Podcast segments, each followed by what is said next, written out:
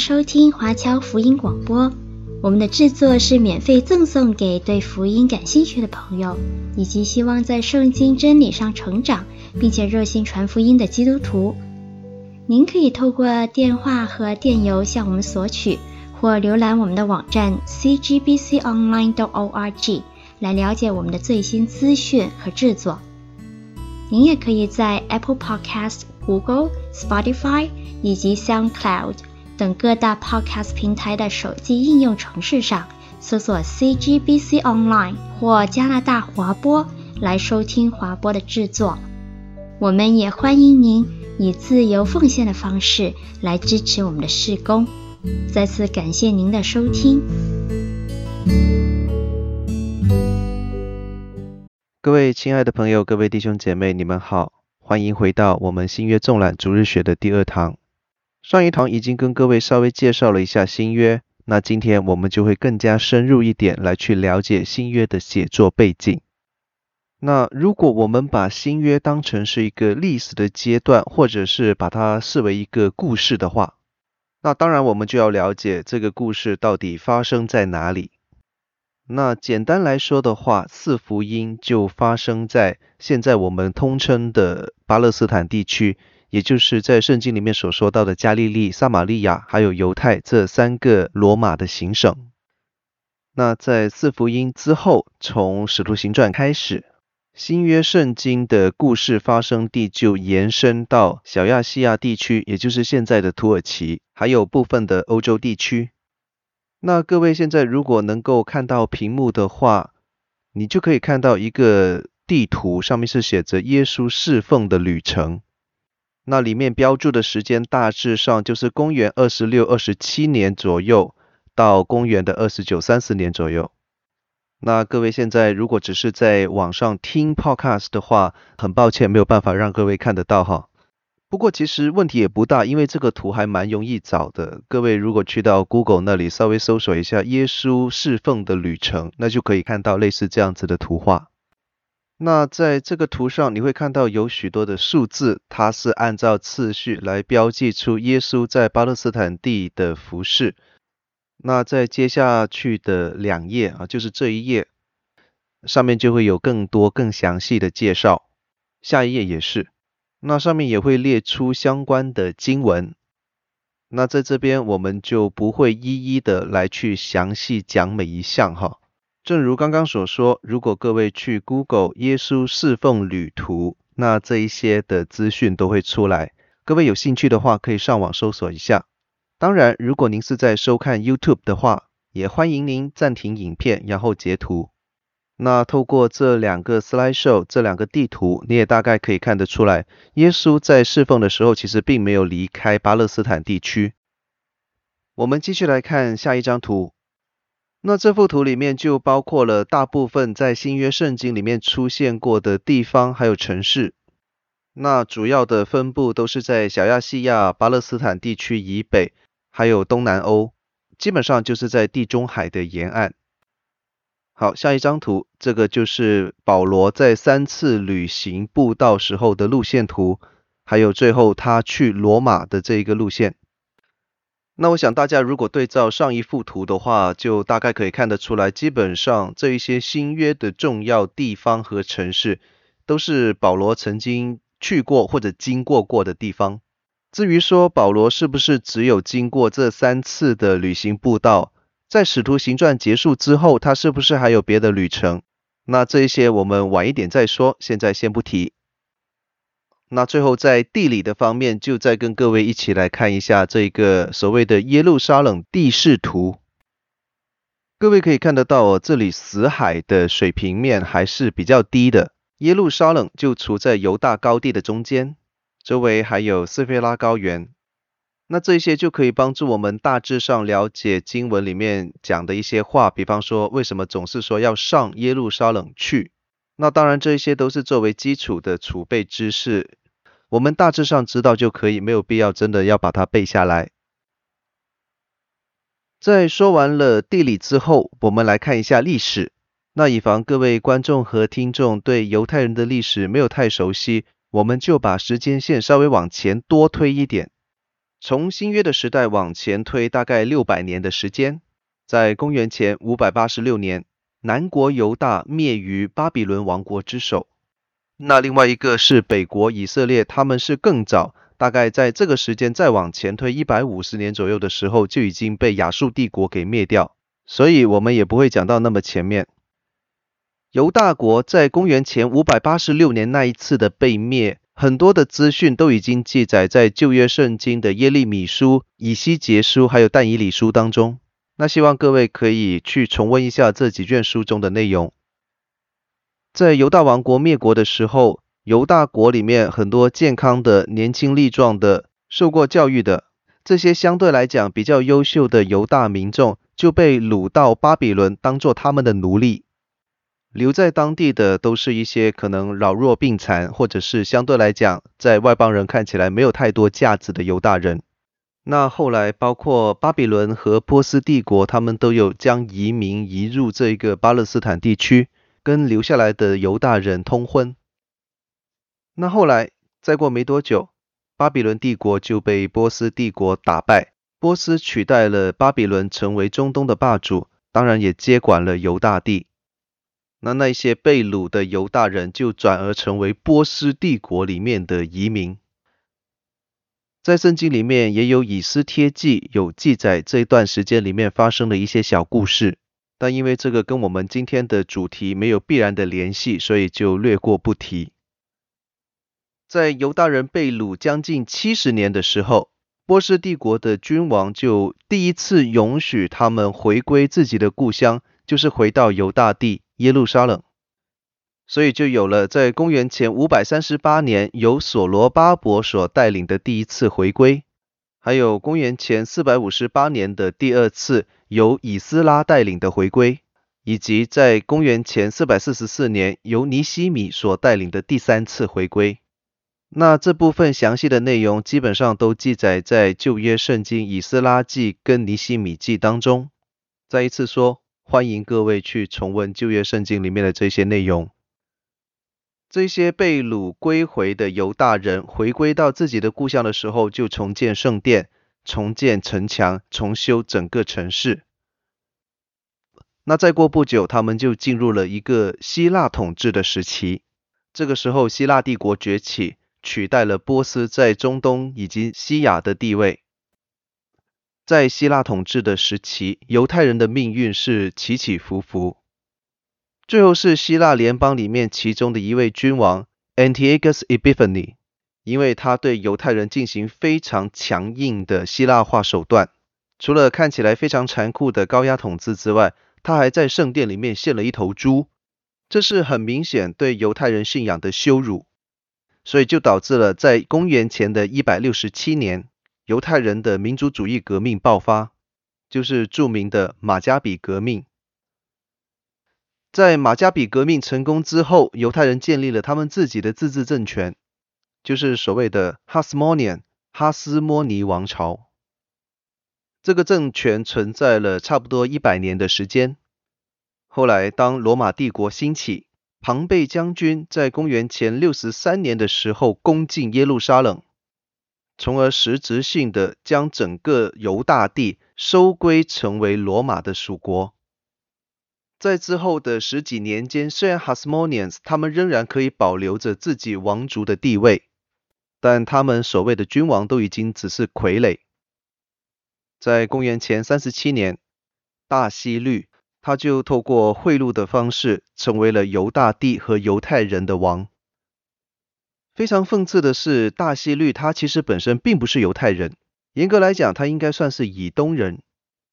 但是他跟罗马政府的关系还不错，也愿意花钱，那因此他就得到了这个王的称号。他的统治是大概持续到公元前的四年，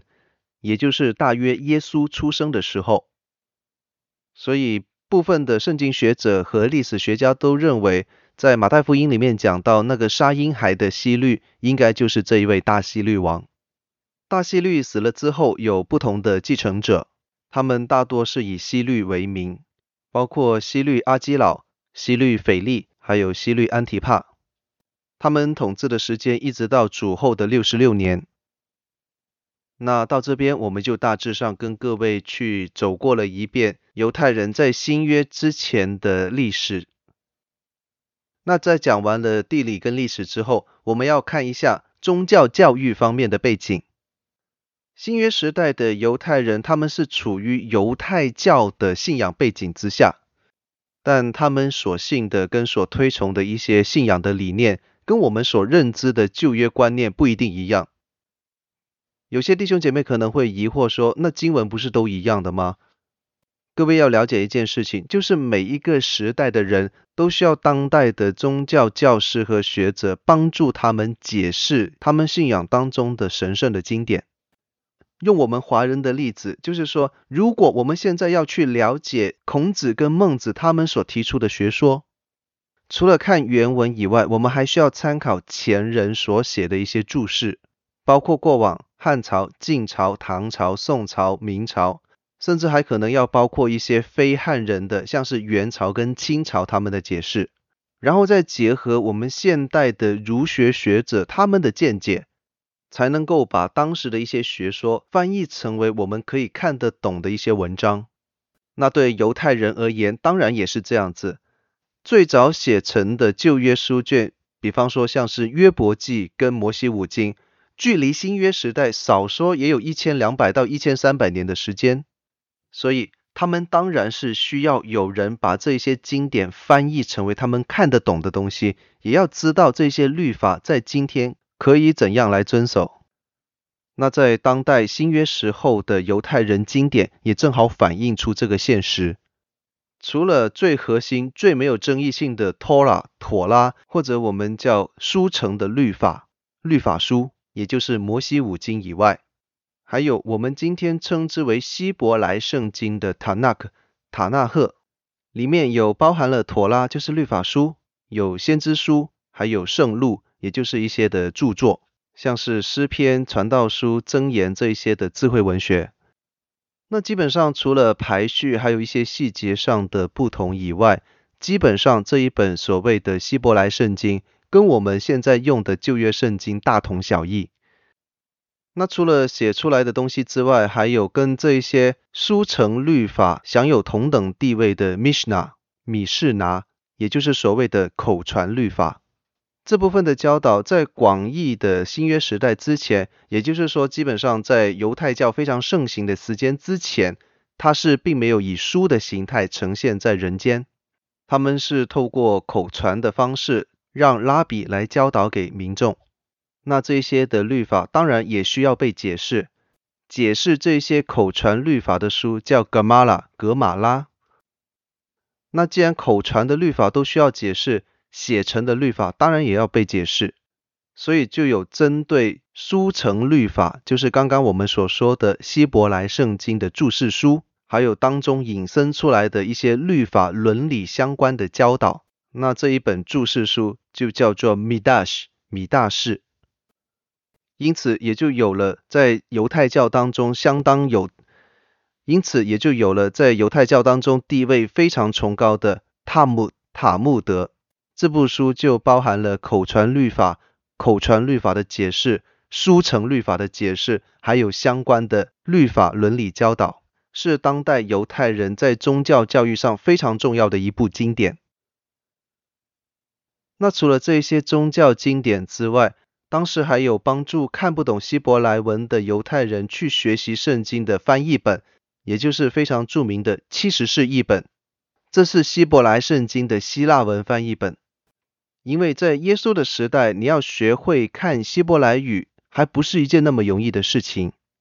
在当时的巴勒斯坦地区是高度的希腊化，年轻人、小孩子受教育的话，基本上都是用希腊文。那大部分没有钱让孩子去上学的，就只会讲亚兰文。就像华人移居海外的时候，孩子们受教育一般都是受官方的语言教育。你要让他们学中文的话，就要另外花钱。那过了几代之后，再去学自己民族原本的语言，就越来越难。那所以这一本其实是一本在当时的宗教教育范畴里面是占有非常重要的地位。甚至保罗有时候在引用旧约的时候，也会引用这一个版本。那除了这些经典之外，当然还有拉比的文学和他们的教训，就像那一些文士、法利赛人、律法师他们所写的东西，这些我们可以视作为像是属灵书籍一样的存在。那当然，不同的群体对不同的经典、不同的教训接纳程度也各有不同。那在讲完上面的一些之后，最后我们就要来看新约时代不同的犹太人群体。或者讲派系。如果您在收看 YouTube 的话，你现在在屏幕上可以看到有七个不同的派系，有一些我们可能比较熟，因为在圣经里面有出现过。那有一些可能就不是那么的熟悉。这七个分类就包括了撒都该人、法利赛人、艾色尼人、奋锐党人、义贼、犹太天启运动，还有耶稣党人。那我们就一个一个的来看。首先是撒都该人，我们可以相对来讲比较粗略一点，把他们称呼为所谓的圣殿派。这些人非常看重圣殿，他们算是犹太宗教当中的贵族，他们是既得利益者，也是每一个地方的管理者。他们的大本营在耶路撒冷，跟圣殿还有祭司阶层是高度的连结。所以当然他们会反对犹太人的社会抗争运动，也会反天启运动。他们比较支持罗马的统治。那他们在评议会，也就是所谓的宗教法庭，就是在福音书里面审判耶稣所在的那个地方。这些撒都该人他们是占据着主导的地位。这些人在政治上还有在宗教上都非常的保守。经典里面，他们只承认摩西五经，也就是写成的妥拉书成律法的部分。他们否定其他的希伯来圣经的部分，还有所有的口传律法。而且，即便是在妥拉的部分，他们也强调字面上的理解。那因此，他们也是否定所谓的弥赛亚的存在，否定复活，还有否定天使这一类的概念。在使徒行传里面，曾经就有一幕。保罗提了个问题，就是说，你们说有没有复活这件事情？那下面的撒都该人跟法利赛人就已经自己先打起来了。由此我们可以知道撒都该人他们的信仰是如何的保守。那我们也不要误以为说，哦，撒都该人都是这些既得利益者，都是贵族，根本无心信仰上的事情。其实并不是，他们对信仰还是蛮重视的，只是他们采取的方向是非常的保守。保守到很难让人接受的程度。那接着第二个就是我们更加熟悉的法利赛人。新约福音书的作者是非常用力的去批判法利赛人。我们且不论他们做得好不好，事实上，法利赛人这个身份在当时是非常受人尊敬的一个阶层。他们不是贵族，不是有钱人，不是既得利益者，他们比较像是学术人，像是学者。在当时，大部分的权贵都向罗马政府屈膝的时候，法利赛人是为了维护自己民族信仰的纯洁，而努力的去宣讲那些遵守律法、奉行圣洁的道。所以，如果说他们是信仰上的纯洁派，这并不为过。他们理应是一些灵命很成熟的人。那他们教导跟传讲自己理念的地方，就是犹太会堂。也就是犹太人在各个地方的聚会场所，所以虽然法利赛人并不是地方上的统治阶级，可是他们在地区的民众当中是享有非常高的威望。那法利赛人的信仰理念就是务求要在每天的生活当中满足律法的需求，也要教导民众如此来满足。那这一些律法就包括了妥拉，包括先知书，包括著作，以及包括所有的口传律法。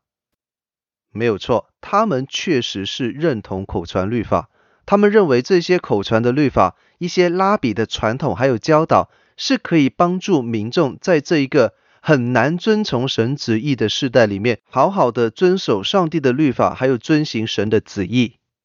那跟撒都该人不一样，他们相信弥赛亚，相信弥赛亚会来，相信复活，相信天使，也有自己的一套末世论。他们还相信部分的星象学。由于法利赛人真的可以把一些很难懂的宗教经文翻译成一般民众都能够看得懂、可以遵守的一些律法条文，所以相应的，他们在民间的认受度也会比较高。在拉比传统，也就是所谓的拉比犹太教当中，法利赛人是占有非常重要的地位。那至于说为什么他要受到耶稣那么严格的批评，也就是因为人的私心，他们本应该做得很好，可是因为私心的缘故，往往这些市面上的法利赛人就没有办法做到他们所期盼的那一个高标准。接下来我们要看的是爱色尼人。这一群人相对来讲，大家可能就没有那么熟悉。他们算是隐修派，在他们的宗教理念里面，他们宁可严守妥拉，以至于他们要提倡避世，因为不想被世俗沾染。所以当然，他们也不会参与任何的社会运动，也不想要参与政治。这个群体很可能跟早期犹太教里面的修道主义所组成的一个叫做昆兰社团有关。那大家都知道，昆兰社团就是书写那一个非常著名的死海古卷，或者叫死海文书的这个群体。他们把希伯来圣经连同当时非常流行的一些文献抄录了下来，然后存放在死海附近的几个山洞里面，直到近代才被发掘出来。昆兰社团的信仰，还有他们的信仰操作，跟爱瑟尼人有非常多的相似之处，所以有理由相信他们其实是同一个群体。那在爱瑟尼人的著作当中，有相当多关于弥赛亚的期待，还有很明显的天启文学的倾向。那他们对信仰的见解，跟奋锐党人还有法利赛人都蛮相似的，只是他们跟奋锐党人属于是另外的一个极端。等一下我们会讲到，尽管昆兰社团或者讲爱色尼人，他们非常推崇和平，可是他们也终究在公元六十七年的时候被罗马政府取缔。在那之后，与之相关的一些神学观念和著作都很少再出现在历史中，所以一般历史学家也会认为，在昆兰社团被取缔之后，爱色尼派也就消失在历史进程当中。那下一个当然就是讲到奋锐党人。耶稣基督的门徒当中有一位奋锐党的西门，因此我们可以了解到，在耶稣传道的时候，部分的奋锐党人是支持耶稣，他们也认同耶稣就是弥赛亚。那奋锐党人严格来讲，他们算是一群相信弥赛亚的政治和社会更新运动的革命者。他们非常愿意持守十诫当中的第一诫，也就是说只有一位神，因此他们绝对不会去拜罗马的皇帝或者是罗马的神明。那他们的神学观点除了和平主义之外，大部分都跟法利赛人跟埃瑟尼人是一样的。在政治上，他们愿意采用更激烈的手段去攻击罗马的执政者，还有一些附和罗马统治的犹太人。他们是非常强烈的宗教民族主义者，也是宗教政治的狂热者，甚至从罗马政府的角度来讲，他们就是恐怖主义者。在耶稣基督被钉十字架，然后后来升天之后，有一些的奋锐党人就推举基萨拉的约翰 （John of g i s a l a 作为弥赛亚，然后他们在加利利建立军队之后，就被罗马政府击垮。再后来，在公元一三二年到一三五年间，又有另外一次的犹太反抗起义，他们的举动和信仰跟奋锐党人如出一辙。他们也另外立了一位弥赛亚，叫做巴口巴。那这一次的反抗军也被罗马皇帝哈德良给击溃。虽然我们知道耶稣的门徒奋锐党的西门，他跟其他的门徒一样，承继了耶稣基督传福音的使命。可是很明显，他奋锐党的其他同党并不是这么想。对当时很多的奋锐党人来讲，任何人能够帮助他们推翻罗马的统治，然后建立起犹太人的自治政权的话，那这个人就是弥赛亚。因此，对他们来说，弥赛亚不只应该是一个宗教上的导师，而更应该是一个政治上的领导者。下一个群体就是所谓的义贼，也就是犹太人民间的一些土匪的群体。那讲到义贼这个字，相信大家可能就会直接想到，比方说像是罗宾汉，或是梁山伯一百零八好汉，或者是一些人很好的黑帮之类的。那这些一般是由一些没有工作的工匠，或者是没有办法维持正常生活、没有办法交田租的佃农所组成，也因此他们的受教育程度相对来讲比较低。这些义贼的群体大多是以十五到二十人的小群体在乡野间活动，那这些领导者也往往会自称自己为弥赛亚。他们是以非法行劫的方式为生。当然，大多数也确实是如他们所声称的，是劫富济贫，目标基本上都是一些当地的有钱人或者是罗马的官员，所以他们当中很多人在民间也有比较高的支持度。那当然，在这些群体当中也是良莠不齐，不排除当中有一些是穷凶极恶的土匪。罗马政府非常厌恶这一类的人。所以这些义贼如果被抓到的话，通常会以钉十字架的刑罚来处死。在耶稣基督上十字架的时候，跟他一起被钉十字架的那两个强盗，很有可能就是属于这一类的义贼团伙。也有人说，在彼拉多询问犹太人说要释放巴拉巴还是耶稣的时候，民众们选择的那一位巴拉巴，可能也是这样子的一位义贼。好，接下来是犹太天启运动。那这一个就不是一个单一的群体，而是一个思想的潮流。他们比较支持一种天启的奥秘，还有神秘主义。那犹太天启运动的基本观念就是现世充满了邪恶的势力，这些邪恶的势力都是来自魔鬼。所以在他的著作当中，就是要破坏这些现世的邪恶势力，要惩罚这些魔鬼和神的敌人，然后建立起神的国度。在他们的著作当中，他们非常喜欢使用各种的神秘主义相关的符号和标志。在这些文学里面，也非常看重异梦还有异象的启示。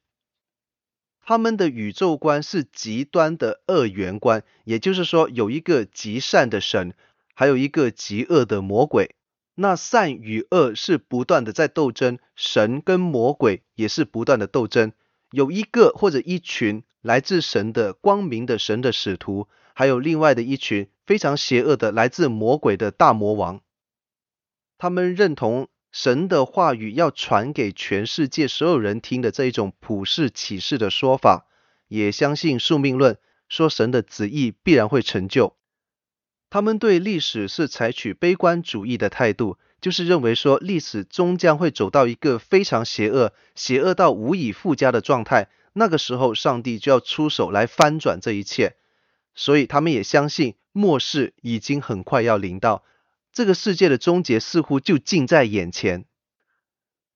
那这一种犹太天启运动相关的写作方式，其实这些的主题也出现在其他的派系的写作当中，比方说前面所提到的艾瑟尼派，还有法利赛人。我们也可以看到有类似的一些天启运动的色彩出现在新约圣经保罗和约翰的写作里面。那约翰的启示录就完全是天启文学。甚至如果我们讲得宽一点，施洗约翰出来的时候那一句呼吁“天国近了，你们当悔改”，这个也可以算是带有犹太天启运动色彩的一个说法。好，最后当然我们也要提到耶稣党人，也就是后来被称为基督徒的这一群人。我相信这个是最不需要解释的一个群体。简单来说，他们以拿撒勒人耶稣为本，早期他们是作为犹太教里面其中的一个支派，一个更新的运动而出现。这一群人非常主动地向外布道，他们所传的很容易被社会的底层人士接受。所以在第一世纪的时候发展得非常的快。耶稣党人的思想在前面的六个群体当中都可以找到一些相关联或者相似的地方。那作为这一堂的作业，我就请各位不妨试着思想一下，在前面所讲到的六个群体里面，有哪一些的思想，有哪一些的理念是被后来的耶稣党人或者讲基督徒所接纳的？也或者我们换个角度来看。耶稣党人、基督徒的哪一些思想是来自前面所说的那六个群体的呢？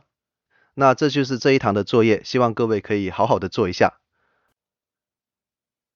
除了前面讲到的那些宗教团体之外，在当时的巴勒斯坦还有其他的一些群体，我们可以很快的来走一遍。首先是希律党人，这些人可能就是一些非宗教的政治团体，他们是认同希律的统治，支持希律继续统治这一个犹大地。还有就是希利尼人，这些广义来说就是希腊化之后的犹太人，大概只会讲希腊文，不太会讲希伯来语，有点像我们的移民第二代、第三代。在当时的巴勒斯坦地，还有一些受到埃及影响的神秘主义者。他们叫帖勒佩特派，那这些人是非常追崇神秘主义，跟犹太教的每一个群体都格格不入。一般民众，那这一些就是我们前面讲的，不属于任何的宗派，也不属于任何群体的一群人。他们可能比较支持法利赛人，而往往因为他们的政治经济地位都不是太高，所以就比较没有太受重视。那还有也在圣经当中出现过的撒玛利亚人，我们刚刚前面有提到，犹大人被掳的时候，留在犹大地的犹大人就跟被迁徙进来的外邦人通婚，撒玛利亚人就是他们的后代。这一群人认为自己是以色列的后代，却被自认为血统纯正的犹大人歧视，认为他们是杂种。事实上，他们的民族还有宗教是高度的混杂。有很多比较奇特的信仰方式，也因此跟犹太人是长期不和。因此，我们也可以理解，在约翰福音里面，耶稣向撒玛利亚的妇人要水喝的时候，撒玛利亚的妇人有这么的惊讶，因为耶稣这个举动几乎等于是跟仇人借钱，在当时来讲是完全的不可理喻。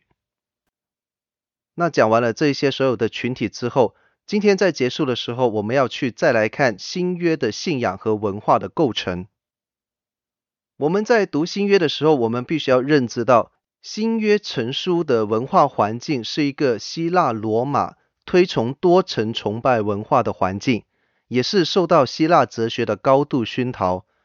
而且那个时候也有非常多样化的不同的犹太人群体，反映出相当多样化的一种犹太文化的氛围。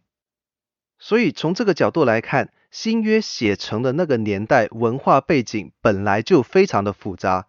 而且在后来传教的过程当中，更加是因为传到不同的群体、不同的地区，有不同的基督徒群体，会演化出一些不一样的见解跟坚持，而这也导致了基督教的思想在早期可以说是百花齐放。这些种种不同的见解跟坚持。在基督教合法化之后，才开始渐渐收窄跟凝聚，最后形成一个官方的正统信条，就是所谓的尼西亚信经。所以我要特别在这边跟各位讲的是，在新约书城的那个年代，也就是在早期教会的时候，基督徒还有基督信仰这两个词的定义是非常的多样化。各派的思想其实都有一部分是流传至今，也有相当一部分是被历史所舍去。在那个时代，是一个非常难以去定义一个人信或者不信，或者一个思想是不是正统这样子的时代。而基督徒在这个信条确立之前的多样化发展，到后来那个基本信念的确立，这个是经过了一个非常长期的辩论还有协调。才能够得出来的成果，这是一个非常有意义的历史神学发展的进程。因此，我们也不应该太武断的说那一个时代是这样子不好，或者是这样子比较好。在这一些神学反思的历程当中，上帝与基督徒先驱者们同在，也为我们的教会文化缔造了一个非常辉煌的发展进程。好，那今天我们就讲到这边，感谢各位的收听和收看，我们下期再见。